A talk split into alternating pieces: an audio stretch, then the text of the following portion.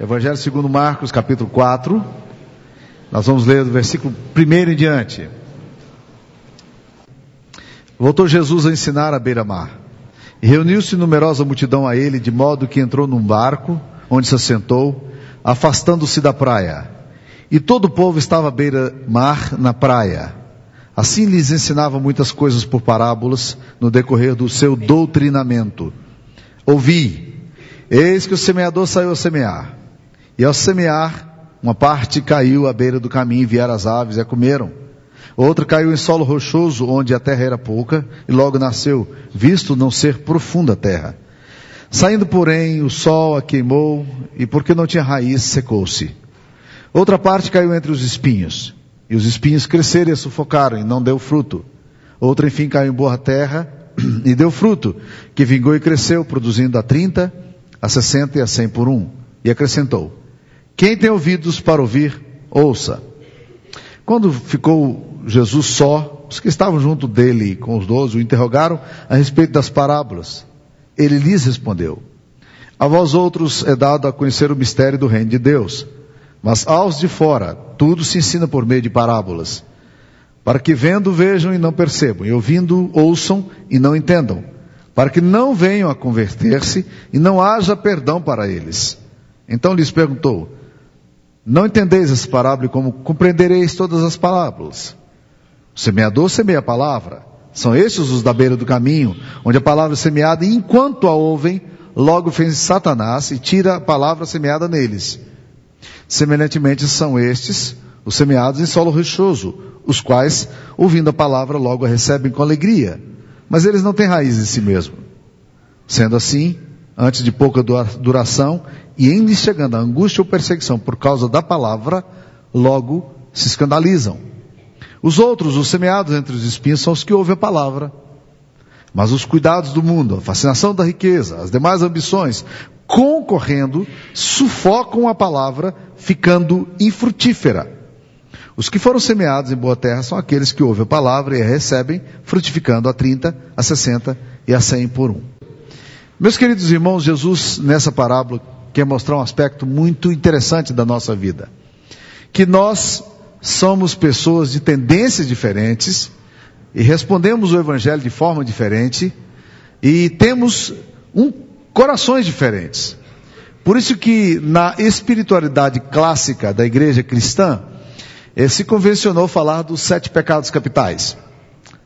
Quando fala de sete pecados capitais, fala-se de pecados matrizes, Óbvio que os nossos pecados não são apenas sete, os pecados que os seres humanos cometem.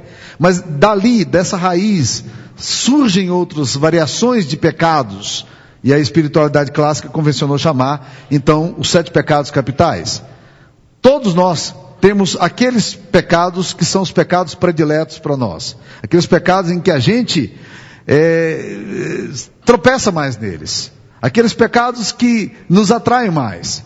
Nem todos sofremos os mesmos, os mesmos impactos, mas todos nós temos pecados matrizes na nossa alma. E nós precisamos estar conscientes deles e orar e lutarmos contra isso, para que o nosso coração, que muitas vezes é um coração tão diferente um do outro, possa realmente entender o que Deus está querendo nos ensinar e estarmos alertas em relação a essas tendências da nossa alma. Considere, por exemplo, uma pessoa que, cujo coração tenha no, na sua raiz, no seu pecado, a lascívia. Esse é um dos pecados matrizes. O que, que pode acontecer com a lascívia?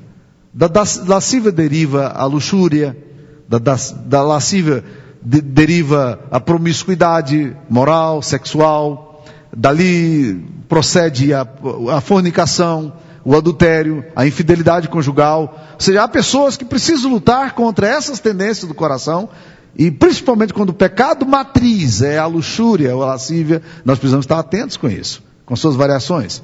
Pense, por exemplo, numa pessoa que tem o pecado da, da gula. Gula é um dos pecados capitais, sabiam disso? O que, que é gula? Gula é você comer mais do que você precisa. E aí vem as variações todas da gula, a cobiça, né? Os desejos de ter o que você não precisa, é, de, de consumir aquilo que não é necessário, de acumular exageradamente, de ter demais, de achar que nunca é bastante, nunca estar satisfeito com o que tem, isso é gula. Há uma insatisfação, vazio no coração. E há pessoas que vivem nessa, nessa gula, nesse vazio da alma, e precisam tratar disso. Considero, por exemplo, o pecado, outro pecado matriz, é o pecado da avareza. Pessoas que não conseguem de forma nenhuma contribuir para o reino de Deus. Eu conheço membros de igreja que nunca contribuíram de forma significativa para o reino de Deus. Nunca. Nunca deram nada para o reino de Deus. Participam da igreja há 30 anos, não, não contribuem, não são dizimistas, nunca aprenderam a dar, nunca aprenderam a entregar, não contribuem para a obra missionária, não contribuem para a obra social, nada. Eles não têm percepção nenhuma, não sabem abrir mão e repartir. É, é a avareza, a avareza quer reter, ela quer manter, ela, ela tem medo de que vai, venha faltar. Ou seja, corações diferentes reagem de forma diferente. Solos diferentes tem, possuem tendências di, diferentes. Como é o nosso solo? Como é o nosso coração? Jesus nesse texto vai falar de solos diferentes. Jesus nesse texto também vai falar de como é que a palavra de Deus muitas vezes não frutifica no nosso coração. E nós queremos considerar exatamente isso aqui. Por que, que a palavra de Deus não frutifica no nosso coração? Quando a palavra de Deus é semeada, e o texto aqui é muito claro em dizer que a, a semente ela tem vida. A semente possui esse poder vital dentro dela, né? É, na matriz dela, ela prolifera, ela abençoa. Mas muitas vezes a palavra é semeada em nós e nada acontece. Por quê?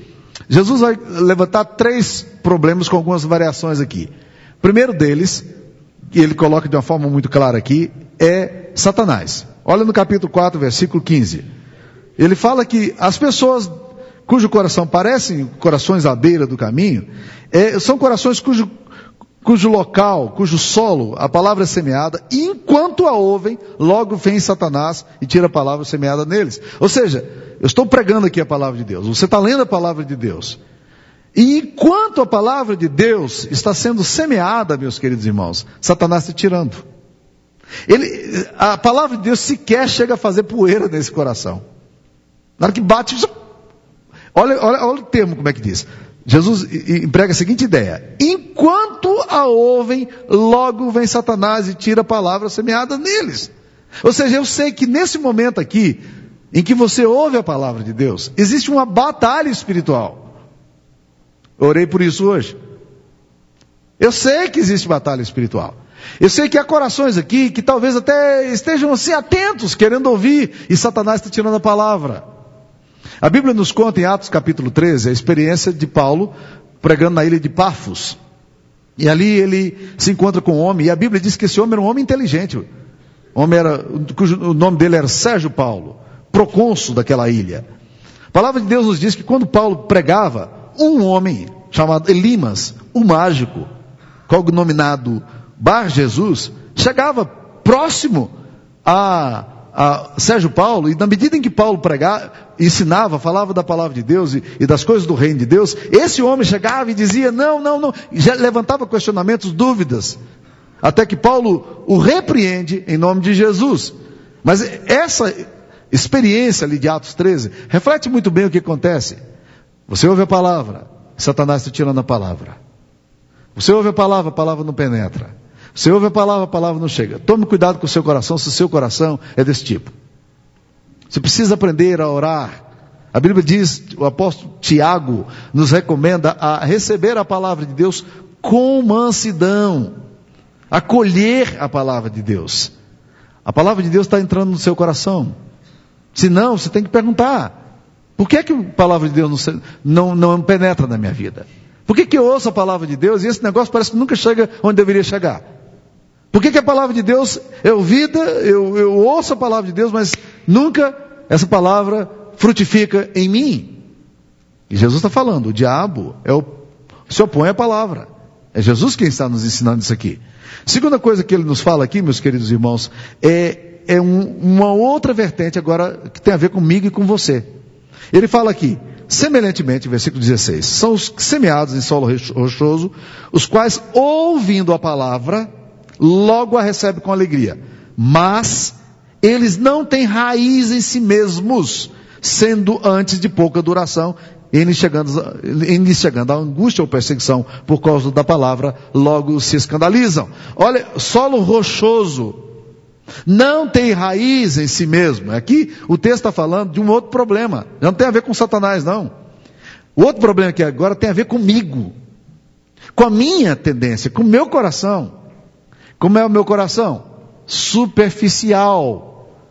Esse texto aqui está falando da superficialidade da nossa existência.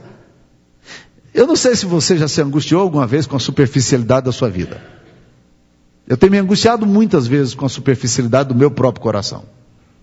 Essa coisa de dizer a Deus, Deus, eu, eu preciso adensar a minha existência. Ah, eu preciso ir além daquilo que eu hoje tenho. O que eu tenho não é suficiente para mim. Eu preciso de mais, eu desejo mais, eu quero mais. Nós somos uma geração por natureza superficial, que lida e tangencia todas as áreas da existência eh, de forma superficial. As redes sociais de relacionamento da internet mostram muito bem isso aí. Nós somos pessoas do Twitter, nós somos pessoas do Facebook, nós somos pessoas da, da raseira, sabe? Onde nós falamos com todo mundo, mas nunca dizemos nada. Onde nós compartilhamos tudo, mas não dizemos absolutamente nada. O nosso coração não adensa, ou não é adentrado pela, pela graça e pela profundidade do Evangelho. É, é disso que Jesus está falando. A palavra é semeada, mas o solo é rochoso, a pessoa até recebe com alegria, mas não tem raiz em si mesmo. E tem um pouquinho murchinho, tem nada. Você olha, não tem nada. Há um tempo atrás, David Wilkerson, que já faleceu recentemente, ele pregou um sermão, e esse sermão é, ele fala sobre a necessidade da gente ter angústia. Esse sermão falou muito no meu coração, mexeu muito comigo. Quando eu terminei de ouvir, é um, uma coisa pequena, no Facebook, lá no YouTube você pode ver, né? Uma coisa pequena, é, sete minutos de mensagem. Mas quando eu terminei de, de ouvir aquele negócio, eu estava em lágrimas, dizendo, Deus, esse é o meu problema a angústia que precisa vir em meu coração quando tudo que tangencia a minha experiência é superficial, é solo rochoso, não tem raiz em si mesmo. Lutero falava de uma outra coisa que não foi traduzida para o português, todos os teólogos resolvem nem traduzir essa palavra. Martinho Lutero falava da necessidade do nosso coração de, de um anfectung, uma coisa da alma que, que vai, Deus penetra aqui dentro e mexe com as nossas estruturas viscerais até. A Bíblia usa muito essa ideia dos meus fígados se comovendo, dos meus rins se movendo, né? A antropologia é, judaico-cristã é muito densa nessa questão da, da, das vísceras da gente. O problema nosso é essa superficialidade com que tratamos as coisas de Deus. Pense, por exemplo, questão para mim, oração. Por que, é que você não ora? A questão não é dar bronca em você para você orar. A questão não é chegar aqui no domingo e dizer, irmãos, tem que vir na quarta-feira, porque senão a praga do inferno. Blá, blá, blá. Não. A questão é, tem que vir para o meu coração e eu tenho que perguntar por que, que eu não quero orar. Por, por que, que eu não desejo estar com Deus? Pense nisso. É essa necessidade de adensamento, hum, solo rochoso, é complicado. Você sabe do que eu estou falando? Você entende essa linguagem? Ou, ou isso não faz parte do, da sua realidade? Jesus disse que essa palavra, que esse solo rochoso, ele não tem ra raiz em si mesmo. O coração não tem raiz, e aí é pouca duração. E, e quando vem, quando chega a aprovação, não aguenta, não aguenta. Nós precisamos pedir a Deus para que Deus nos dê essa acessibilidade. Quando a gente fala, por exemplo, de dinheiro na igreja, gente, a questão de dinheiro na igreja não, não é a questão é, porque a igreja está precisando de mais dinheiro, ou porque o pastor vai aumentar salário. Não. Jesus toca muitas vezes nesse, nessa questão. É porque Jesus estava querendo dizer assim: olha, tem que, tem que tangenciar mais densamente a tua existência. Tem que, você tem que pagar preço dessa, dessa coisa. Tem aquilo que James Houston trabalha tanto na asquese, na sese da vida cristã. É essa, essa coisa de Deus entrar mais. de aprender a confiar mais em Deus. Eu dou porque eu confio, eu, eu, eu, tenho relação com Deus. A palavra entra em mim e eu vou, porque a palavra entrou. A semente está frutificando em mim. Está entendendo, meus queridos irmãos, o que, que esse texto está querendo nos dizer? Solo rochoso, a palavra bate ali. Não. E a nossa vida, ela tende a viver aqui, ó, superficial. E nós vamos levando na superficialidade. Agora, olha, olha o que acontece com a gente quando a gente vive superficialidade. Versículo 17 diz: Quando chega angústia ou perseguição por causa da palavra, logo se escandaliza. Presta atenção nas coisas interessantes que Jesus diz aí. Angústia ou perseguição por causa da palavra. Angústia é coisa interna. Perseguição, oposição externa. Mas você vai sofrer angústia por causa da palavra, olha, olha esse termo aí, é por causa da palavra. Você se converte a Jesus, você entrega sua vida a Cristo, você se compromete com o reino de Deus. E você diz, agora tudo bem, resolveu meu problema. O texto dizendo, não. O que, que vai acontecer aqui agora se você não adensar a palavra? A angústia por causa da palavra vai te escandalizar. Já vi muita gente falando assim: ah, pastor, agora minha vida, eu me converti, minha vida ficou pior. Claro, meu querido, preste atenção. Você tomou decisões na sua vida. A palavra está frutificando em você. E agora você é confrontado com coisas que vão gerar angústia por causa da palavra. Porque nessa hora você vai dizer, não, a palavra prevalece e não mais os meus instintos carnais, por exemplo. E aí, angústia. Aí você fala, não, eu não quero ser crente, não, desse jeito aí, a angústia por causa da palavra, ou a perseguição por causa da palavra. Você pensa assim: olha, eu me converto agora, agora sim, eu sou um cristão, eu vou testemunhar o mundo. Não, meus queridos, o texto está falando o contrário. A perseguição vem porque a palavra penetrou em você. Aí você vê a perseguição, ao invés de você dizer, louvado seja Deus, porque a perseguição veio, porque eu fui fiel, você diz, que desgraça, né? A minha vida está um inferno agora, porque agora Antes eu aceitava suborno, antes eu me corrompia facilmente e estava tudo ok. A minha vida era promíscua e estava tudo ok. Agora é o inferno. Meu irmão, a angústia é por causa da palavra. Agora, quem não tem densidade, quem não aprofundou vida cristã, não aguenta estranho. Se escandaliza em Deus, se escandaliza na palavra e retrocede. Então, o meu coração e o seu coração têm problemas sérios. O meu coração e o seu coração têm problemas sérios, porque nós somos superficiais por natureza.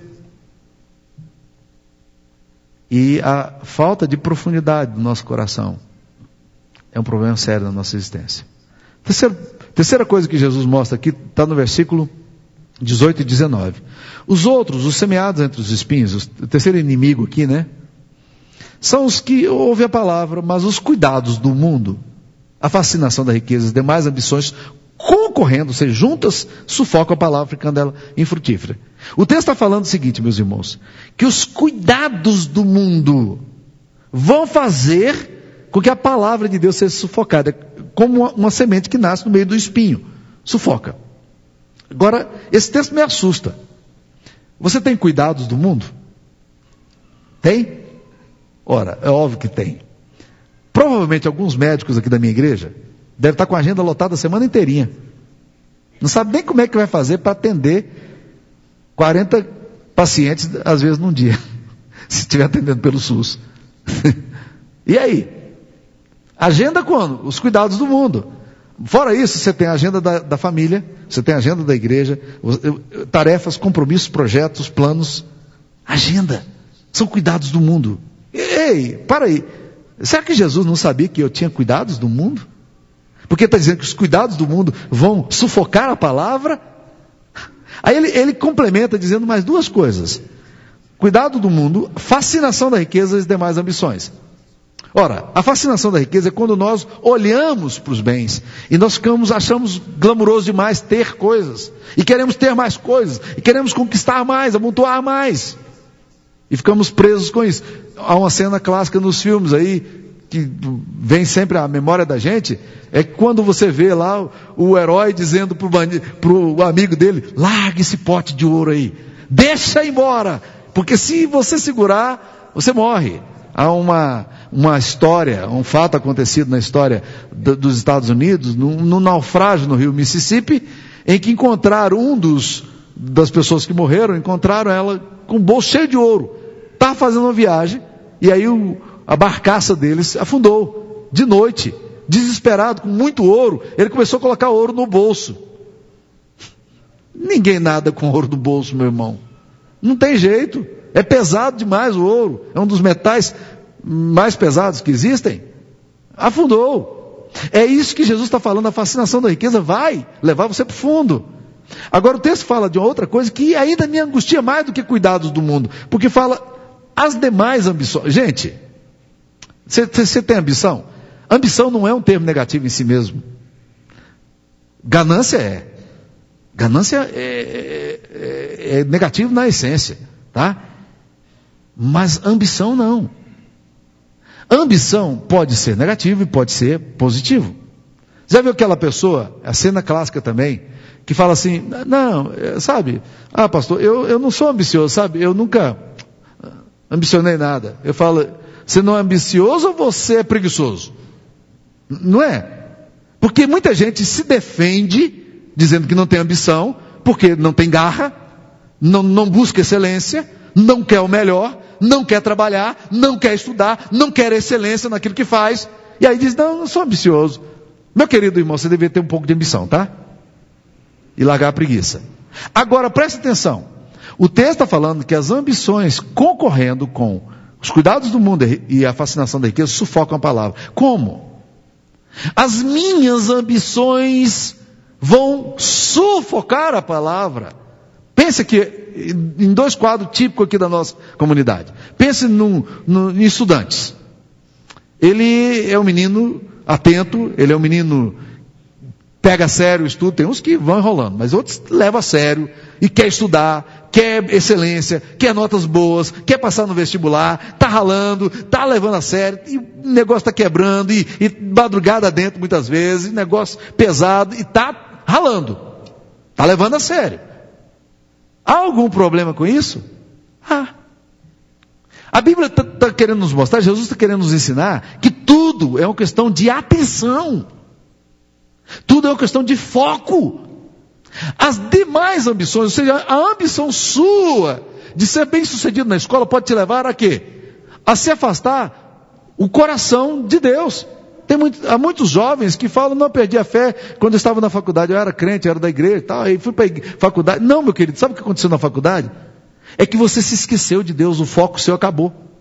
Ó, demais ambições. É, esse é um exemplo número um. Exemplo número dois. Pense num profissional jovem, ou num profissional aí, que está crescendo na empresa, ou que tem o seu consultório, que tem o seu trabalho, que tem o seu emprego. Ele é um cara trabalhador. Ele é arrojado, ele tem sonhos, as oportunidades estão se abrindo, portas se abrindo, e ele vai pegando aquilo tudo porque ele quer. Ué, ele tem ambição, ele, ele quer construir sua história, a sua vida, ele quer fazer a sua. O que, que pode acontecer com esse homem e essa mulher? Daqui um pouquinho diz, pastor, eu não tenho tempo para vir à igreja. Pastor, eu não tenho tempo para orar mais. Pastor, eu li a Bíblia, não leio mais. Pastor, eu orava, eu não oro mais. Você está percebendo, meus irmãos? As demais ambições, com os cuidados do mundo, com a fascinação da riqueza, levam você a sufocar a palavra dentro de você. São inimigos da palavra. O diabo é inimigo da palavra, a superficialidade do meu e do seu coração, inimigo da palavra, as atenções do mundo, os cuidados do mundo, as coisas que surgem. Meus queridos, sufocam a palavra e a palavra se torna infrutífera em nós. Que tipo de solo você tem? Como é o seu coração? Eu terminei esse sermão hoje pela manhã, terminei de escrever o sermão, as ideias estavam na cabeça e botei em ordem aquela coisa de pastor e tal, né? E hoje de manhã terminei esse, essas coisas de colocar em ordem. Aí eu chego, a Sara estava fazendo devocional dela. Aí a Sara falou, Benzinho, olha que frase interessante. Quando ela leu essa frase do J. Steiner, eu disse, a conclusão do sermão minha mulher acabou de me dar. Ela disse o seguinte, ela citou a frase, ela leu para mim. Se quiserem ler essa frase de novo, está na primeira página da Bíblia dela, ela colocou uma página adicional para colocar isso lá. Diz assim: uma vez que o homem ou a mulher jovens são expostos ao vírus do absoluto, algo de seu resplendor permanecerá neles e para o resto de suas vidas estarão equipados com espécie de salva-vidas contra o vazio. É disso que Jesus está falando. Não há problema aqui na semente em nenhum lugar, meus queridos irmãos. A Bíblia não diz, ah, a semente caiu, mas a semente está rabichada. Ah, a semente caiu, mas tinha fungo. Não, a semente caiu, mas ela passou do tempo, ela ficou exposta ao sol. De lá, a semente, em nenhum momento aqui, tem problema. Quem chama atenção para isso há muitos anos atrás foi o padre Antônio Vieira, que foi, foi eh, jesuíta aqui no Brasil, a igreja dele lá em São Luís do Maranhão. Ele pregou um famoso sermão chamado é, o sermão da sexagésima, o sermão Semen S Verbum Dei. E ele fala sobre isso. Ele diz: não há problema na semente, em nenhum momento aqui. Se a semente está caindo do seu, do seu coração e a semente não está frutificando, o problema está onde? Está no meu, na minha terra, está no meu solo, está no meu coração. E isso é preocupante. Jesus faz questão de frisar isso aqui. Isso é angustiante. Ele diz duas coisas interessantes.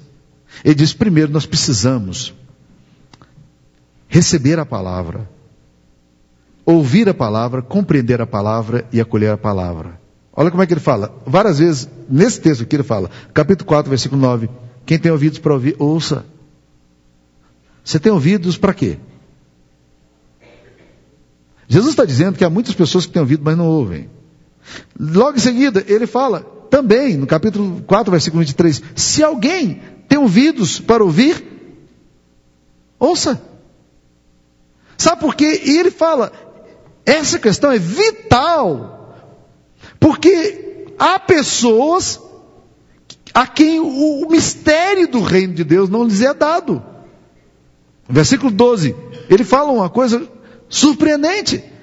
Existem pessoas que vão ver mas não verão, não vão perceber. Ouvirão, mas não entenderão. E por conseguinte, não vão se converter e não haverá perdão para elas. Ou seja, Jesus está dizendo: é melhor acolher a palavra. Porque se não acolher a palavra, não haverá conversão e não haverá perdão. Eu preciso disso. Eu preciso de palavra, preciso do meu coração receptivo. Jesus fala de outra coisa. Ele fala também de que a palavra de Deus frutifica. Eu acho fantástico isso aqui. O reino de Deus é uma semente. E aí a palavra do, a citação que eu fiz aqui do J. Steiner é muito oportuna. Porque quando o vírus do absoluto, essa semente vital cai no meu coração, eu construo um salva-vidas para toda a minha existência contra o vazio. Quando a palavra de Deus frutifica, o absoluto de Deus engendra e, e se historiciza em mim, a partir desse momento, algo do reino constrói em mim. E é interessante porque a semente, eu fico perguntando, que força a semente faz para ser semente, para ter vida? Você coloca a semente, a semente começa. Não! Ela tem vida. O Evangelho, quando cai em meu coração, no seu coração, e é isso que Jesus está querendo nos ensinar, o Evangelho tem que cair em mim. Eu começo a frutificar. Eu frutifico a 30, eu frutifico a 60, eu frutifico a 100 por um. A minha vida passa a ser uma vida de produtividade para o reino de Deus. É semente, meu querido. É obra de Deus em mim. Uma vez que você ouve a palavra, que você compreende a palavra, que você acolhe a palavra, meu querido irmão, essa palavra cai em solo bom, é boa terra e começa a frutificar vida, começa a ser, surgir. A experiência de Deus acontece e se dá em você. De forma espontânea, de forma gratuita. Assim acontece o reino de Deus em mim. Não é assim que o capítulo 4, versículo 26 fala? Disse ainda: O reino de Deus é assim como se um homem lançasse a semente à terra e depois dormisse. Que, que, que natureza, que, que forma espontânea de Jesus contar a história. O reino de Deus é assim, ah, como se um homem lançasse a semente até depois dormisse. Palavra de Deus desceu no seu coração. O reino de Deus chegou à tua vida começa a frutificar. E você não sabe como. Mas não existe salva-vida contra o vazio da tua existência. A não ser que o absoluto de Deus se instale em você. Que a semente de Deus pegue você. Que essa semente bendita do reino floresça em meu e no seu coração. Quando isso se dá, os frutos surgem. Porque semente tem um poder vital. E quando pipoca no nosso coração, quando eclode na nossa alma, meus amados, o reino de Deus acontece. Vamos responder essa palavra? Você pode responder essa palavra dizendo: Senhor, hoje eu ouvi a palavra aqui, e eu tenho percebido que eu ouço a palavra e essa palavra não não chega, não, não levanta pó no meu coração. É, esse, esse é o homem e a mulher cujo coração a semente é à beira do caminho. E o Satanás tira. Talvez o seu coração seja aquele coração rochoso, que recebe com alegria, mas não tem raiz em si mesmo. E você precisa dizer a Deus, Deus, a, que essa palavra penetre em mim, que essa palavra seja colhida em mim. Talvez o seu coração seja um coração desatento. Atenções do mundo, cuidados, fascinação da riqueza. Você precisa dizer, Deus, me dê foco. Quem sabe você precisa dizer, Deus, eu queria tanto a experiência dessa semente explodindo em mim, para gerar 30, 60 e 100 por um. Curva sua cabeça, responda a Deus isso aí. Um tempinho para você orar. A Deus, orações surgiram aqui de corações com tendências diferentes, com solos diferentes, com necessidades diferentes. Mas orações sinceras saíram de corações sinceros aqui nessa noite. Em nome de Jesus, quero te pedir que a tua semente viva, abençoadora, frutificadora, enriquecedora, floresça nesses corações, Pai. Em nome de Jesus. Amém.